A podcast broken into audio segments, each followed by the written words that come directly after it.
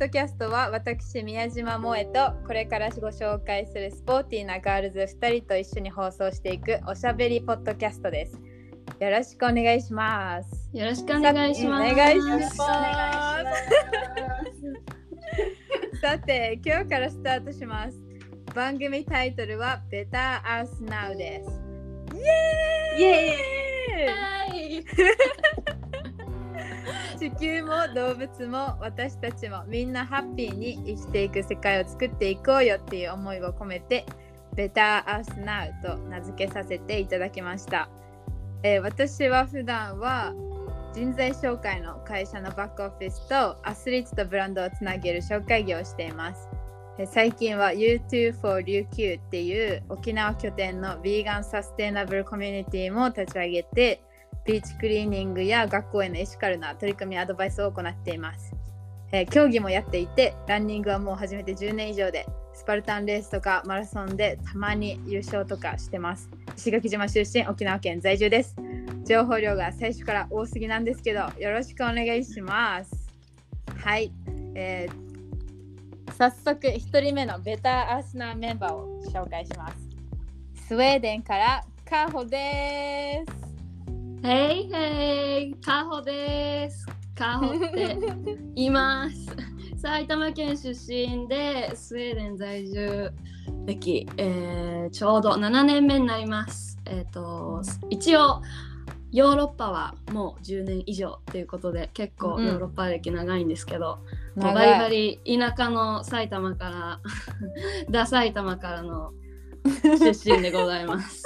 う んで、えっ、と一応まあ簡単に言うと,、えー、と私バレエやってましてバレリーナしながらバレエのクラスとかヨガのクラスとかスウェーデンのストックホルムで教えてます。で、えーイギリスに3年間留学した経験があるんで英語もうん知らなかった自分自分なりにバッチリです。いや完璧だよカホ いやいやいやもうなんか結構忘れてる部分があるんで。ね、うん。仕事で使ってるとはいえスウェーデンでまあなんかスウェーデンなまりみたいのがちょっと入ってきちゃったから本当はイギリスなまりが良かったんだけどまあ そんな感じで。喋れるからいいかなっていう。そんなお感じで。す願いします。ああと2019年からヴィーガンやってます、うん。いいね。さあ続いて東京から？アスカですアスカです。ビーガンベビーを、うん、育ててるビーガンママでスケートボーダーです。うんえーベビーは、まあ、今9ヶ月でうんもう毎日元気にたまに一緒にスケボーしたりしています。かわいい質問するのやばいなかわいすぎる。一緒に乗っけて滑ったりしてます。すごい。すごい。アスカ上手だもんね。動画で見てるけど。一応スケボー歴は13年ぐらいですね。長長あと、えーっと、ブラジルに、えー5年住んでたので、ポルトガル語も喋ります。旦那さんもブラ,、えー。ブラジルうん生まれ、育ちの旦那さんです。すごいーポルトガル語すすごいなうん、ポルトガル語なんか知ってるかな？あービエン、ビエン、ポルトガル語じゃないか。スペイン語教です。よスペイン語だ、スペイン語。スペイン語でした。すごいまあまあ似てるんで、スペイン語とか、イタリア語とか。うんそうですねラテンだか。ら すごい超国際的だね。ミックスで喋ったりしてます。ビーガン歴はもうどれぐらいだろう？は7年、8年目ぐらいですね。長い。うん。はい。長い。すとごい。いうことで、いろいろ。ビーガンのあれこれとか、海外のビーガン生活とか、ビーガン子育て生活とか、そのうちいろいろ紹介できたらなって思います。あざまお願いしますお願いします。ちょっとさっきアスカからもあったんですけどこれからは私とカホが主にメインパーソナリティとして放送していってアスカはママ業もあるのでママトークの時とかたくさんお話をしてくれる予定です。はいと私たちは結構住んでるところがさっき聞いて分かったと思うんですけどバラバラでだけどみんなビーガンアクティブなビーガン女子っていうのと、えー海外経験が豊富っていうのが共通点でよくみんなでビーガンの栄養どうしてるとか日本とヨーロッパあとは3人ともよくいろんな海外行くからそこの国のビーガン事情とかをシェアしたりしててこの内容をみんなに届きたいよねビーガンっていう選択肢がもっと日本でも広がったらいいよねっていうことでこのポッドキャストを始めさせていただくことになりました。えっと、これからは環境、社会問題、ビジネス、フィットネス、健康、瞑想、生理、子育てなど女性ならではの悩みとかみんなのためになるホットなそしてハッピーになるための情報をシェアしていきます。イエイイエーイイエイさあ今日の今回のテーマ？今日のテーマはなんでビーガンになったの？っていうことで、えーまずビーガンビーガンってちょっと冒頭から言いまくっちゃってるんですけど改めて何かをちょっと説明すると、えーカホがすごい英語が上手なので英語の何かすごい意味をなんかめちゃくちゃ訳してくれたのを読むと、えっと、一食他すべての目的において実践不可能ではない限りいかなる方法による動物からの搾取および動物への残酷な行為のやばいこれ読めない。やばい。やばい。読めない感じがある。まあ。まあ残酷な行為とかをやらないように努める哲学と生き方。ってそいう感じでね。すね。そんな感じです。そんな感じ。まあ簡単に言うと、動物にも人間と同じように生きる権利があると考えて動物を搾取しないっていう考え方になるんじゃないかなと思います。そう。なるべく苦しまないように、みんなが苦しまないっていう哲学と生き方ですよねそうですね。ね。あざありがとうございます。超簡単に言うとうん、簡単に言うとね。No suffering うん、当たってる。うんそうだね。間違いない。だから私たちはお肉とかお魚、卵、牛乳とか動物性の食材を一切食べないし、例えばシャンプーとか服とか買う時も動物実験がされていないかを確認したりとか、動物がさっき言ってたサファリン、苦しんでいない商品を買うようにしています。えー、ビーガンっていう選択は私たちベターアースナメンバーにとってそれぞれ生きる軸軸となっていてもっと早くしもっと早くビーガンになってたらよかったなーって思ってるくらいハッピーにあふれた世界に私たちには見えていますさあ、えーまずアスカに聞きたいんですけどはい。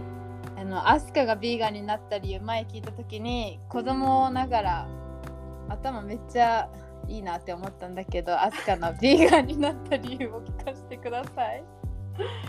えーっと、多分ね、えーっと前、萌えとあ、萌えとかほさんと会った時にうん話したんだけど、でそれが、まあ、実はベジタリアンになったきっかけで、またビーガンのきっかけじゃないんだけど、私はベジタリアンになって、えーっと、肉を食べなくなって、反うん、反省。反省反省反省自分の人生の半分は肉を食べてないんですけど。すすごい。ごいな。そう。すごい。えーっと10どうだろう。13歳14歳のくらい。それくらいの時に親が、あの手を怪我しちゃってうん。でママが3ヶ月ぐらい料理をできなく、まあ、料理ができなくなっちゃったんですね。うん。だからそれをきっかけにこう自分で料理しなきゃいけないっていう立場になっちゃったんで料理を勉強し始めたのがその頃なんですけど、ちょうどバスバスケバスバスケットボールをやっててうん。で、まあ、自分のコンディションとかすごいパフォーマンスを良くするために、やっぱり食べるものもこう気をつけようとか思う年頃だったんですね。うん。へえかっこいい。そうその後やっぱり食べた後って動きにくいし苦しいしで、うんまあ、要するにあの練習がきついんですよ。うんもうその体育館周り50周とかやらにしてたんで超きつもう吐い。くみたいなおえみたいな子供子供コーチ考えて。そうスパルタだったんですよ。そうだからそういう時になんかこう親親がまあ料理してたのがとんかつとかねやっぱりこうスタミナがつくようなねものだったんだけど、まあ、私はそういうものが体にちょっと合わなくってうんでまあ野菜を中心な食生活になったんだけど、まあ、ある時なんかこうフライパンを洗っててやっぱり野菜だけで作った料理と肉が入ってた料理とやっぱり洗剤で落ちるこう度合いが全然違うんですよ。うん。なんか肉料理って全然洗剤でもなんかもうこすっても落ちないしなんかもうたわしでゴシゴシゴシみたいな感じでやっと綺麗になるみたいな。あそれがなんかもし自分の体内に入っていたとしたら絶対この油って落ちないよね簡単にっていうことをふと思いついて。うん。これこれがなんかバスケットボールのパフォーマンスに影響してんじゃないかって 待って、それ何歳？それ何歳？これは人々だみたいな。すごい。これベタベタじゃんみたいな。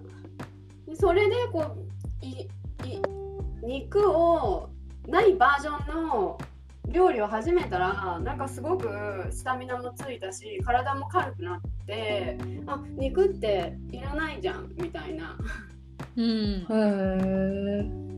13歳14歳ぐらいのうわーすごい。ね、そんな考えられるんだなって思ってびっくりした。うんそうそれがきっかけで私はベジタリアンになりましたそれからやっぱりあるとないとでやっぱり体の調子が全然違うからうん。もう肉っていらないじゃんっていう感じでうんうんうん。親の反対はすごくぶっちゃけあったんですけど、そ。の後お母さんが手が治ってからうん。肉いらない。もうあなたには料料理作んないからって言われました。なんかどんな料理も喜んでくれなくって。グラタンとかビーフシチューとか。いらないって言って、ハンバーグとか。うん。えでもめっちゃ大人ですよね。なんか1314でそういうこと考えられるって。なんか私なんてもう全く一切食事のことなんて考えてなかったでしたよ。もうなんか出てきたもの食べるみたいな。もう疑問さえ なんか頭の中になかったし。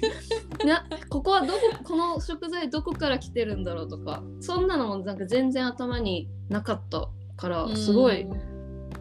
私もなかったわ。うん、大人、本当に。うん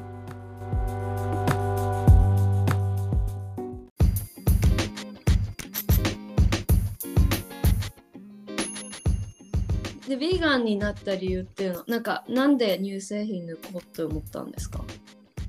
うん。それが乳製品は抜きたくて抜いたわけじゃなかったんですよ初めは。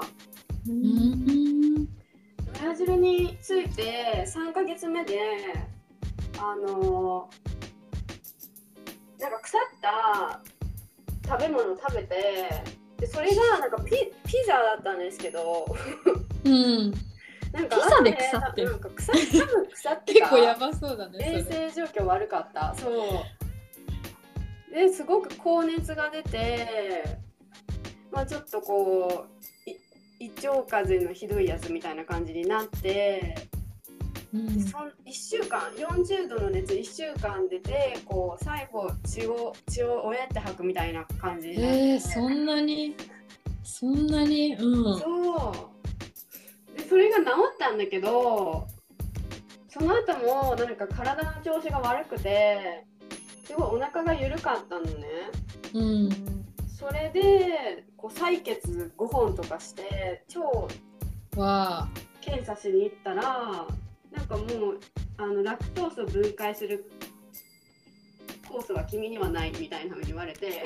何？うん。ラク何？ラクトーソそうラクトースっていう乳糖を分解スする、うん。あのうん腸にいるなんかそういうなんだろうバクバえー、となんだろうミコンドリアじゃないけどさうん成うん。分なんかバクテリア分解する細菌がいるんだけど、それがもうなんか君にはいないみたいな。うん。そうなんだ。人結構多いですよね。ラクトースイントレランスっていうけど。乳う。ん。乳なんか乳糖あそれだ。乳糖不対症だ。そう。うん。いるちねなみに日本人7割型乳糖対象らしいですよ。まあ軽度そうなんや。へーそう。でそれで乳乳は取らなくなって、うん。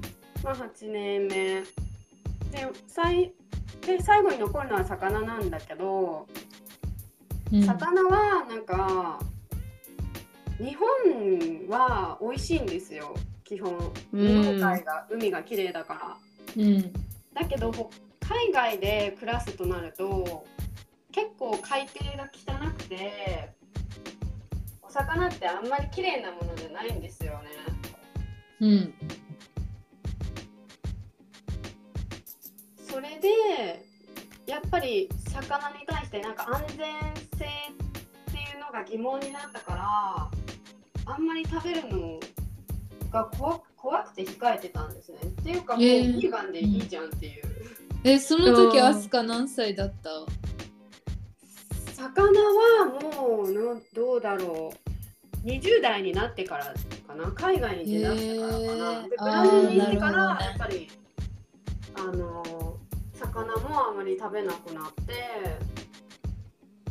うん。でも一番本当に本当に本当のきっかけはまだ話してないんだけど、うん。何？聞きたいです。聞きたいよ。何？あのはその同じく、まあ、大体 7, その7年8年前にブラジルに渡った時にアヤワスカっていうあのブラジルの,、うん。あのわかる。インディアンがするあのデトックスのうん。お茶を飲んででやるやつ？うん。そあのおお茶なんです。お茶の葉っぱ？お茶？うんオッケー。うん。抹茶色なうん。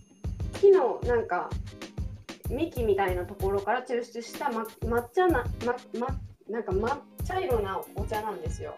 うんうんうんでそれを飲むとあの体の悪いものが全部抜けるんですね。うんうんうんうんうん。で、まあ、ある一種の説ではトランス状態になるって言われててうん。何トランス状態って？トランス状態っていうのはもうなんかえーっとなんだろうか半分なんか睡眠睡眠あしてるみたいな状態になるんだけど、うん。ちょっとスピリチュアルな感じ？うん大そうだよ体ヨガねやってたりする人とかもなんかそういうトランス状態になって自分がなんかユニバースとつながって でなんかいろんななんか邪念とかを取り払ってもう体身も心も軽くなるんだよみたいな。そんなのあるんだ。そう。南米のそのアヤワスカっていうデトックスをやって、うん。その後それで私邪念が全部その時取れたんですよ。わあすごい。そう。でその時にあの動物も火も自然も全部地球地球も自分も全部一つのものだっていう感覚がして一緒なんだけどなんか動物が何喋ってるかとかも木木とか自然が何喋ってるかとかもそのお茶をよ飲んでる間それが体から出ない間は聞こえるっていう状態になってへえ味わいたい。うん。そう。でも本当にそうなんですよ。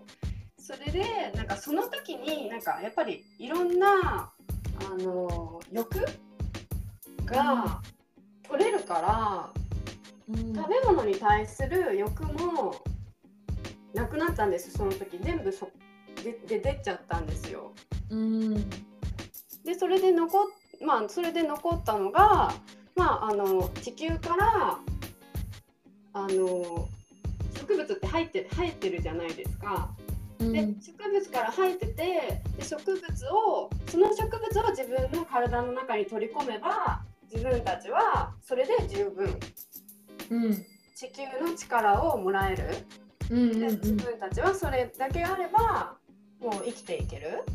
うん。っていう感覚にななんか体がそういうフォーフォーメーションになってうん。でそれからなんかいらなくなったんですよ。魚なんてもう特に牛乳卵とか。だっては地球から生えてなくていろんなもの地球に生えてるものを取った動物たちをさらに自分たちがわけでしょ。そうすると地球のエネルギーが薄まってるからうん。必要ないっていう。面白いそう。そうなんだ。体験してみたいって思ってた。ブラジルに行って 起こりまして。え。それが私をビーガンに変えたきっかけでした。面白い。ちょっとなんか思ってたのと違う違う話だった？そう だから初対面の人にはウケる。話さないんですよ。うん。そうだね。面白い。知らんかったアイアワスカの話またまたじ次回でもやろう？そう別別,、ね。別枠で。深掘りしましょう、やりましょう、そう。ありがとうアスカ。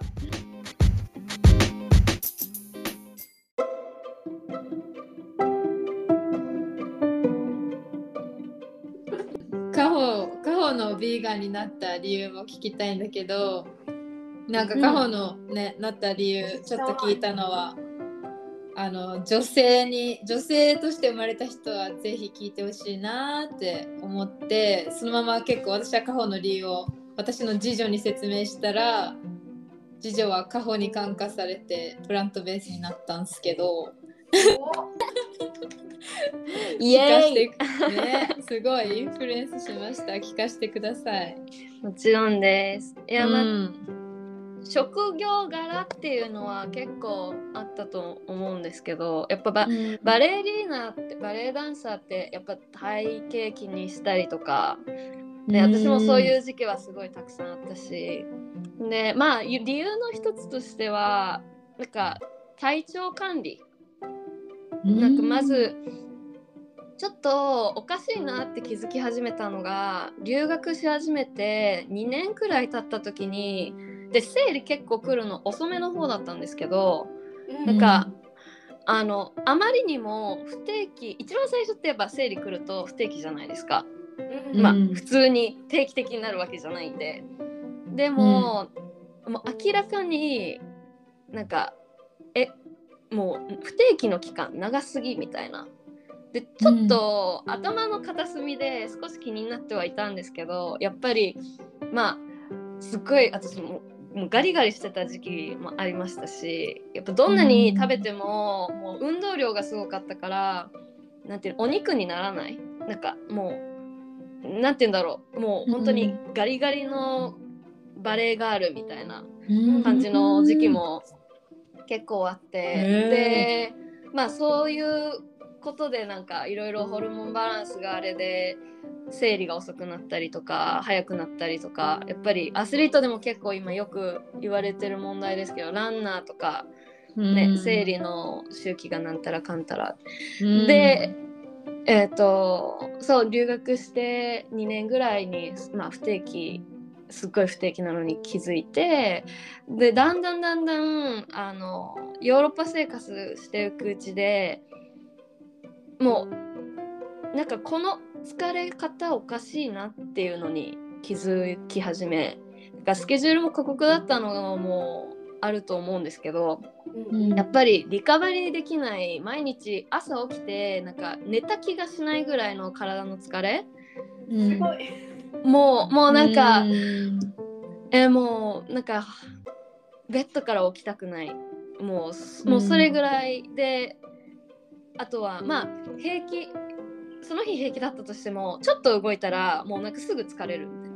なんか、うん。眠気もすごいしでちょっとおかしいみたいな。で自分のトレーニングにもバレエ学校通ってて自分のトレーニングにもちゃんと100%で挑めてなかったしでやっぱり怪我もで多かったっていうかなんか回復が遅かったから痛みとか筋肉痛とかやっぱりもうずっと続いてたんですよ。うんでプラス生理周期がおかしいみたいな。でまあ日本の日本に一時帰国した時にえっ、とまあ2018年かな？の夏に帰国した時にえっと一応まあ産婦人科行ってテストしてで何も問題ないって言われたけどあのまあ不妊症まではいかないけどなんて言うんだろう、うん。まあ、排卵してないかもしれないっていうふうには言われて。やっぱせそう、うん。やっぱり排卵してないとやっぱ将来子供作ったりとかしたい時にすごい大変な、ななんて言うんだろう。治すのに大変なのかな、うん。そう。そう。なんでまあ、うん、その時は別に気にしなくても後々やっぱりあと生理周期がねまだだと骨の骨密度とかにも影響が出てくるとかっていうのをどっかで読んでえこれは疲労骨折とか結構バレエダンサーしやすいんですけど、もう骨折のパラダイスじゃんみたいななんかスカスカになっちゃうんですって。そう。でまあ自分でどうにかしたいと思ってググってて。うん。で、まあ出てきたのがなんかビーガンみたいな。で「は？もうもう一言「は？ビーガン、うん。何？うんみたいな。逆逆の発想だよね一般的にはね。そう。なんかあのまあそうお肉とかってすごい弱いイメージあったから。お肉が弱いイメージ？うんなんかうん。あのなんて言うんだろうな、うん、お肉食べないと弱いかな。ああうんうん。そうなそうそう、ねお肉食べないと弱い、なんかうんそうそう,、ね。いうイメージがあるね。うんあったからいや体資本のことやっててお肉食べないなんてもうもう根っからありえないだろうみたいな。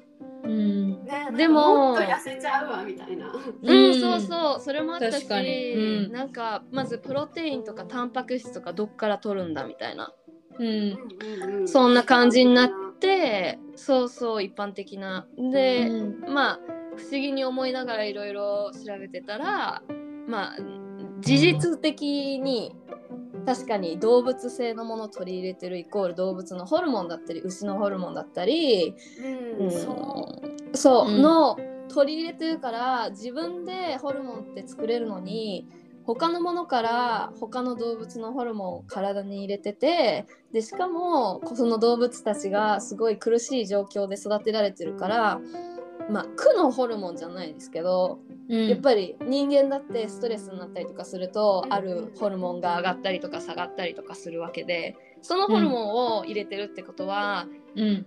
メンタル的にもアンハッピーだし体のバランスも崩されちゃうし、みたいな、うんうんで間違いない。うん。そうそれ読んだ時にあこれだみたいな。であと乳製品もかなり、あのイギリスに来た時にかなりバンって上がって摂取量が。うなんかうん。チーズ？チーズとヨーグルト、ヨーグルトかな、だから日本では牛乳飲んでたけどやっぱ給食とかに出てくるじゃないですか。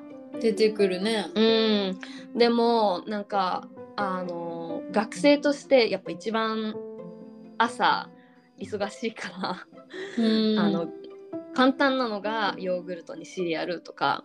うんうんあとはもうチーズが日本と比べてすごい美味しかったからもうずっとチーズみたいな、うんうん。うん、なんかサラダにもチーズ入れるしスープにもチーズ入れるし夜ご飯も肉とチーズだしみたいな。うんそんな感じの生活してて結構日本では素朴な日本食食べる家庭だったのに急に増えてで多分さっきアスカさんが言ってたようにまあラクトスイントーランスじゃないけど多分そんな感じの体質だったんですよね。うんでそれで多分ホルモンバランス崩れて生理周期もおかしくなったりとかしてでじゃあまあとりあえず乳製品やめてみようで乳製品だったらうん結構なんていう体力っていうかうんハッピーにもなったし体も軽くなったしうんで一番その時好きなのがチーズだったからいやチーズやめられたんなら、えこれいけんじゃねお肉魚みたいなもうそんな勢いです、なんかあとは勢いみたいな。もうもう勢いもう勢いだからチーズいけるんならいや普通にお肉も魚もいけるみたいな感じで2019年の、えー、と1月に、まあ、とりあえず新年1ヶ月やってみてこれでダメだったらちょっとまた考えようみたいな。もうなんかちょっと試しみたいな。うん。で1ヶ月やってるうちに、まあ、2週間ぐらい1月入って、えもうこれずっと続けるわってぐらい体調が戻ってもうそのまま今まで。2023年の3月16日まで。うん。ビーガンやってます。なるほど。いやこれは本当にもう世の中の女の人にみんなに聞いてほしい。うん。あの生理の周期とかは？え結構あのー乳製品やめた時点でうん。2週間ぐらい経ったら生理来ました。それまで8ヶ月来なかったんですよ。やばー。えあのー、やばくない？そそれ。ホルモンですよね。そうそう。やばい。そうそう。なんか牛乳がたくさん出るためにホルモン剤打たれるからそうだよ。が絶対牛乳に入っててうん。自分たち摂取しててもう自分たちのホルモン狂ってたって感じなんだ、そうだよねそんな感じです。だからもう本当にホルモンを他から取り入れてるっていうことをもうぜひ女性のみんなに知ってほしい。やっぱりね食べるもの大切で大切本当によ疲れてるとかって思ったらもうまず一番最初に乳製品やめてほしいってみんなに言います。乳製品やめてみって、うん。私もよく伝えるようにしてる、なんか女の人だけじゃなくてもさ男の人も牛乳飲んだらおっぱい大きくなるってよ。普通のへそう普通のなんだろう。普通の人間としてあるべき成長よりもなんだろう。胸がすごい大きくなったりとかするんだって男の人でも。ー。やっぱり本当ですよ。あのね男女関係なくホルモンバランス変になるみたい。授乳してる時って、うん。男の子の赤ちゃんもおっぱい出てるんだよ。え待ってどういうこと？待って。そう母乳を飲んでる時とか、あとあのミルク飲んでる間って男の子の赤ちゃんでもおっぱいが出てくるの。へえででそれはなんかホルモンの影響だから大きくなったら治りますよって言うんだけどえやっぱり赤ちゃんもうん。おっぱいができるの。へえ膨らんでくるの。あそういうことね。おっぱいができるのかおっぱいが出るのかと思ったあ出ます。え出るの？え待って。本当に出るのよ。な。んだ。びっくりするでしょ？やっぱすごいねホルモン。クリスも。クリスアスカのクリス赤ちゃんねたまにがクリスね、おあのついてるんだよミルクが。へえ入れると。へえホルモンの影響で。面い。や白い怖っ。それぐらいホルモンって影響力が強いんですよいね。やうんうん。いやでもねそう本当になんか食べるものって大切だし、うん。自分のねナチュラル人間ナチュラルにホルモン作れるように体できたのにてかそういう風に発展したのになんで、ね、牛乳とかチーズとか食べるようになったんだろうとか思いながら乳製品やめてうん。やっぱ正解ですよね。うん、よかった。本当に気づいてくれてよかった。ありがとう、いいえ。いいえ私たち日本人っていうのもすごくあるかもしれないよね。うん。それはあるかも。乳製品が。いない種族だったから。うんうんうん。そうだね。もともと飲んでないね。ね。確かに、過剰過敏なのかもしれないよね。うん、過敏ですね、絶対ね。うん、うん、面白い。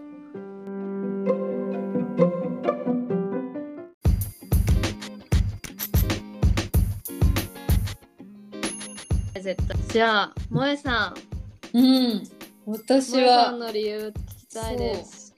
そうっすね。私は人に導かれ導かれヴィーガンになったっていう感じなんだけど最初はあのスパルタンレースっていう障害物競争のチームに所属してる時にそのチームのリーダーがチャンピオンになりたかったらレースの1ヶ月前は肉抜きをしろって指導してる人ででその人はあのゲームチェンジャーネットフリックスにあるゲームチェンジャーが多分すごい好きだったからそれを指導しててそう。でなんかチームはその時50人ぐらいいたんだけど実際にやってたのは多分10人とかしかいなかったんじゃないかなって思うんだけど私はなんか先生とかそあの尊敬する人が言ったアドバイスはなんかあんまり理由を聞かずになんか何でも「はいやります」みたいなタイプだったからうん。なんか特に理由なんとか理由とかも別に考えなくレースの1ヶ月前は肉は肉だけは食べないっていう生活しててでそしたらなんか毎週毎週末に 1000m の記録会があったんだけどそれが大会近づき近づくにつれてどんどんタイム速くなっていくし体もすごい軽いしあ肉抜きってめっちゃいいなって思っててであの気づいたらなんだろう月1ぐらいでレースがあったから半年間ぐらい気づいたら肉なし生活をやっててでそのまま結局その当時は沖縄あ違う違う東京に大学生で住んでたんだけどうん。そのまま沖縄に引っ越して就職の関係で。でそしたら今のパートナーのエリックに沖縄ですぐ沖縄に引っ越した時にすぐ出会ってでエリックがもともとビーガンだからいろんなビー沖縄のビーガンレストランに連れてってもらってで沖縄のビーガンレストランってめっちゃクオリティ高いじゃん。高い。だからそれですごいなんだろう豆乳ラーメンとか食べてすごい感動してでなんかこんなに体にいいし、体重コントロールしないといけないスポーツだからなんか太りにくそうだしなんかハッピーな気持ちになる気がしたからあめちゃめちゃ良さそうだなって思ってじゃあちょっとプラントベース試してみようって思ったんだけどそのまま会社員になってその会社のなんだろうスタイルが昼ご飯は会社の前に止まってるキッチンカーの500円弁当をみんなでなんだろうダッシュで買いに行って で今日はなんかこのポーク卵のお弁当ゲットできたとかなんかこれはなんかチキンのなんちゃらこれはなんか卵のなんちゃらみたいな感じのをなんかもう安い安かったしなんかそれをみんなでゲットして食べるのがなんかその会社の中のスタイルだったわけ。で私はそのみんなと一緒にそれを楽しむのは好きだったんだけどこの油ギトギトのなんかお肉がもう本当に好きになれなくってプラントベースの美味しさを知った後だったからいや嫌だなと思ってなんか隠れてあの一緒にご飯行こうってなる前に一人で会社の会社から10分ぐらい歩くとビーガンレストランがあったからそこに一人で行って一人で食べてなんかこそこそ一人で食べて 一人でまた帰るみたいなさ。これかわいそう。みたいなことをやるぐらいなんだろうこのベジを食べたかったわけ無償に。別にその時ビーガンじゃなかったんだけど。うんうんうん。でなんかそのすごいベジを求めてて謎に。で家だけプラントベースやってて。うんうん。で健康的な生活ができないのも理由の一つでうん。会社を退職して他にもいろいろ理由はあったんだけどうんうん。退職してでそのパートナーがいやなんかプラントベースとビーガンは違うんだよ。ビーガンについて勉強したいならなんか本気で教えてあげるよみたいな感じで。言って本気で教えるとはなんだって感じだけどおっすみたいな。またそれも導かれておす。あ勉勉強しますみたいな。ビーガン度を極めますそう極めるぞみたいな。ビーガンってお何っみたいな。おっすみたいな感じで。じゃあまずはドミニオンを見るぞみたいな感じであドミニオンって何？みたいな。ねなんか YouTube の2時間2時間か2時間半ぐらいのこの家畜産業のリアルな裏側のドキュメンタリー。なんか鶏は生まれたらオスならもうその日のうちにシュレッダーにかけられてとかそれこそさっきの顔の やつみたいにこの牛にめっちゃホルモン剤入れて叩きまくってなんかもう機械でお母さんのおっぱい出してとかもうそういうなんかリアルなのをもう毎日もうもうなんていう見てもう辛すぎて毎日20分の10日間ぐらい。うもうなんわかもう毎日ね毎日夜になると始まるわけ。ーやだ みたいな。すドごい。ミドミニオン。そうビーガン登ス場。スパルタよスパルタ。でそうビーガン道場10日間ぐらいしてでああもうこれはもうこんな残酷なこの自分が今まで食べてたあの弁当の中のお肉のリアルはこんなにひどい思いを動物たちがしてるんだなってな知ってからああもう無理って思ってもうこれはもうビーガンになるってなってでもなんかさドミニオンにはさあんま魚のシーンがさちゃんとないわけね。うんなんかあるんだけどなんかあんまり魚についてあじゃあ魚やめようみたいな感じで一回見ただけじゃ多分なる感じではなかったと思うわけ。うん。でしかもなんか萌えのお父さんがあの漁師で魚をあの取ってる人だからもうなんか魚に関してはすごい愛着があってなんかお父さんが頑張って命お父さんが命を懸けて取ってきてくれた魚ねをなんか感謝して食べるのが、まあ、宮島萌えって言うんだけど宮島家の幸せみたいな魚を食べることは もう宮島家の幸せみたいな感じだったから魚をやめるのすごい苦しくてドミニオン見た後でもなんか結構渋っててうん。でだけどなんかこの多分萌えの性格上もいやもうビーガンになるって決めたから理由は何であれもう魚は食べないんだみたいな感じの変なマインド設定。うんになってで石垣に帰省した時に萌えが勉強不足だったからその時なんかなんで自分は魚を食べないっていうのがお父さんに説明できなくってうん。でだけど萌えは魚を食べたくないみたいな感じでなんか謎にけんなんか喧嘩にはならないけど萌えが勝手にいつもの食卓なんだいつも魚がバーって並んで食卓を目の前に萌えがめっちゃ泣いちゃってい なんか家を飛び出しちゃってなんかめっそうちゃなるよねそう昔はこの魚をさ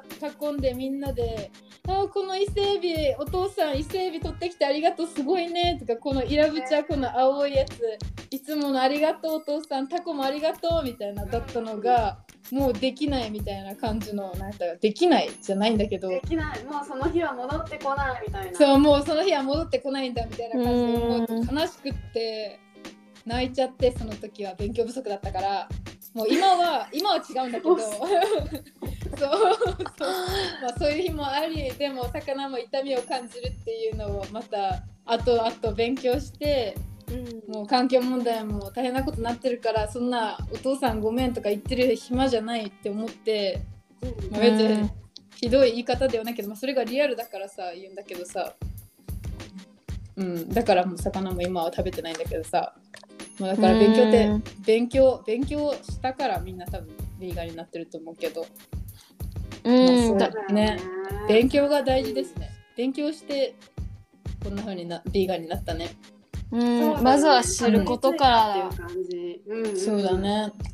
そんな感じだったな。うん確かに。うん。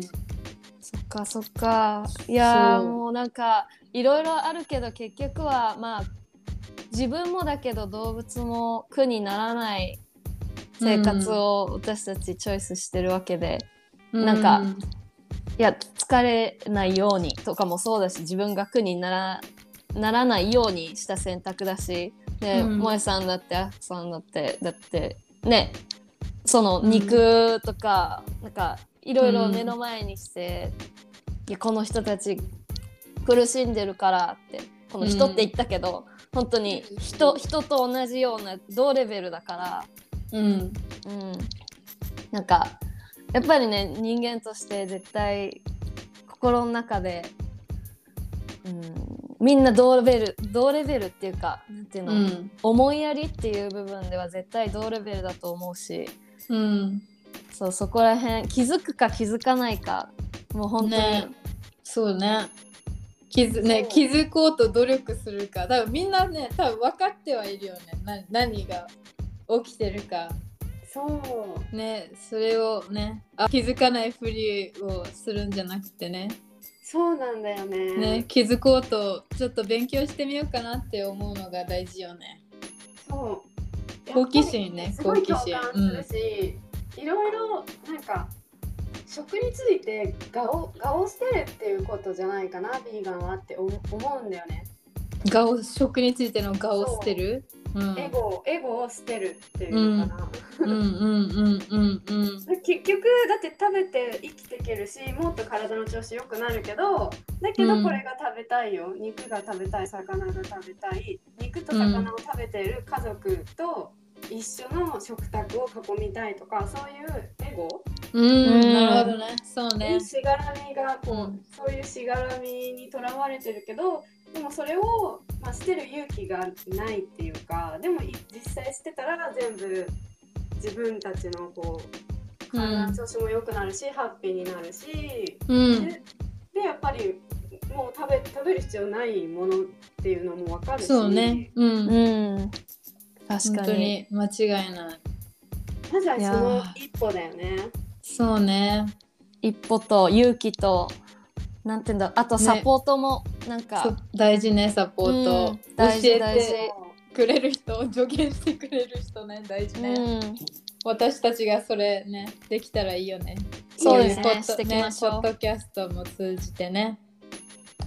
はいあよかった。ね今日はなんかあらみ2人とものなんだろう理由知ってたけど改めて深く聞けてよかった。ねえよかったうんです、よかった。ありがとありがとう。うね。え なんかしみじみみたいな。何これ、うん。ありがとう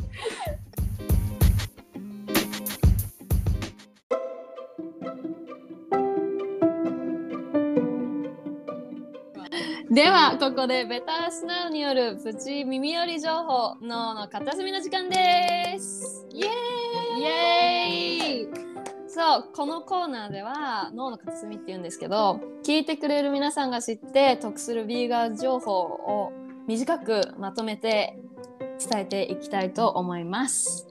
じゃあ今週なんですけどうん。ワインはビーガンかビーガンじゃないかちょっとこれ少しお話ししたいと思うんですけどうんビーガンってやっぱ最初言ったように苦のない動物性じゃないものとか動物伝わってないものとかそういう意味だったって言いましたよね。で、ワイン作る過程でフィルタリングっていう過程があるらしいんですけどでそこで実はワイン全部ビーガンじゃなくてブドウだけでできてるわけじゃなくて動物の骨とか腸とかあとは、えっとこれびっくりしますよ。白ワインに透明感を出すために特に白ワインで使われるらしいんですけど魚の膀胱を使ってるみたいです。えそう。で 透明感も何もないな。なんか透明感っていうか、シャイニーっていうかなんかなんて言うんだろう。魚から取れるゼラチンみたいのがあるらしいんですけどそれが魚の膀胱から来てるみたいで「運も」って言ってなんか雲にあの母親の母運も？うんも聞いたことある。うん。そうそれを使ってるらしくやっぱそれを使ってるから全部のワインがビーガンじゃないって。そうちょっとなんかラベルとか見ると。ショック。そうショックですよね。私もずっとワインはブドウだけとか思ってましたけど家庭でそのワインだと思ってたよ。うり。ん。だから最近はねやっぱりあのヴィーガンレーベルが貼ってあるワインとかよくヨーロッパでは見かけます。だからちゃんと分かるようにヴィーガンの人が分かるようにこれはヴィーガンですとかってそう、うん。書いてあります。そんな感じにそうなってるみたいです 勉強になりました。うんよかったですなるほど。脳の片隅に置いといてください置いとく脳の片隅に。また一歩ビーガンに 近づいたよ。そうですね知ってるあなた。いい感じに頑張ってこんな感じであの脳の片隅情報を発信してきますんでよろしくよろお願いしますしくお願いしままあはいもちろんです 情報源カホでした以上す。ニュニュースキャスター、スウェーデンからカホでした。でした。すいません時差ありましたちょっとだいぶあったよ、何回も。いいね、脳の片隅。よかった。うんうん。うさあ、目ね目から鱗。うんうん。目から鱗よ。目から鱗うんうん。もう気づいたらちょうど1時間ぐらい本当だね。そうだね収録して1時間ぐらい経ったんですけど、アスカはじゃあ感想？感想？感想？っ てなんかめっちゃ真面目みたいな感じ嫌なんだけど どどうだったですか？短めで何かあります？ディーガン、ディーガンになったエピソードとか、うん。やっぱりこういう生の声ってなかなか聞けないと思うから、うん。すごい共感したし、うん。もうやっぱりこれこれからどんどん こういうことを発信したりとかもう女性女性に向けてとかねきっとねうん、うん女性に知ってほしいです。そうそうそう。まあいろんなマイナートラブルとか、こうしたら改善したよっていういうこともこうん。れからどんどん発信していきたいですよね、やっちゃいましょう。やっちゃいましょう。うん。やりましょ男性もね聞いてほしいよね。うん。うぜひ。ね,、うん、ねパートナーに伝えてあげてください。友達とかね。ね。家族とかねうん。そうそう。そうそう。ぜひぜひ。ね。カホはどうでしたか？いやもうなんかポッドキャストえこういう風に楽しく話して一番嬉しかったのと。もうそっからです。もう楽しい時間が作れたのが一番なんですけど。でもやっぱりねこういう風に集まってじっくりビーガンの話することなんてないしうん。やっ確かにな。ぱそう理由聞けたりとかするのってすごいああ私もそそれ感じてたとかやっぱ共感できる人って大切だと思うからうん。すごい良かったですこういう風に理由聞けて。やった。ーよかった本当に。よかった。ね本当になんかなんだろうポッドキャストだからテレビとかじゃ言えないこと、なんだろう言いにくいこととかもこの場でねぶっちゃけてビーガンぶっちゃけトークとかもこれからもどんどんやっていってあのベターアースナウ全開でこれからも面白いぶっちゃけトークできていったらいいなって思いました。ね、ですね頑張りましょう。は い頑張りましょう。トークしていきましょうぶっちゃけトークしていきましょう。いねき。ます。よし。では、えっと、聞いてくださってる皆さん、えー質問や感想などがあれば、ぜひいつでも送ってください。えーメールアドレスは、betterearthn.gmail.com です。ベターアースは小文字で、あ、ベターアース N も全部小文字なんですけど、ちょっと分かりづらくてすみません。ベターアース N でお願いします。すべて小文字です。えーまた SNS 等でシェアをするときは、ハッシュタグベターアースナウ、ハッシュタグ BEN、ベターアースナウの頭文字の BEN、うんうん or ハッシュタグ美しいの美に GAN、ビーガンでぜひタグ付けしてください。このね、美しいに、美しいにガンでビーガンはね、アスカが考えてくれました。みんなビーガンでも美しく強くビーガンで。ね、すごい結構書くと書くとかっこいいよね。ちょっと伝えてると言葉だけ伝えてるとさ、ちゃんと伝わってるのかちょっと不安になるけど、書くとね、結構いけてるから、いけてるハッシュタグね、ビーガン使ってください。お願いします。ね、お願いします。えー次回は、萌えタホアスカの3人で、え、これ次、ビーガンって何？そう。についてお話しします。結構今回話しちゃったけど、話しちゃったけど、まあ深掘りしようしていきましょう。ね、深深掘りしましょう。深掘りします、ね。でこ今日話していないまた深いぶっちゃけなトークもしていきたいと思います。えーそうですね。まあこのテーマについての質問なども受け付けています。えーメールアドレスよね。メールアドレスもう一度小文字で betterusn.gmail.com お待ちしています。えー、Better Us Now お送りしたのは私、萌えとかほとアスカでした。Thank you Thank for listening! bye. bye. bye.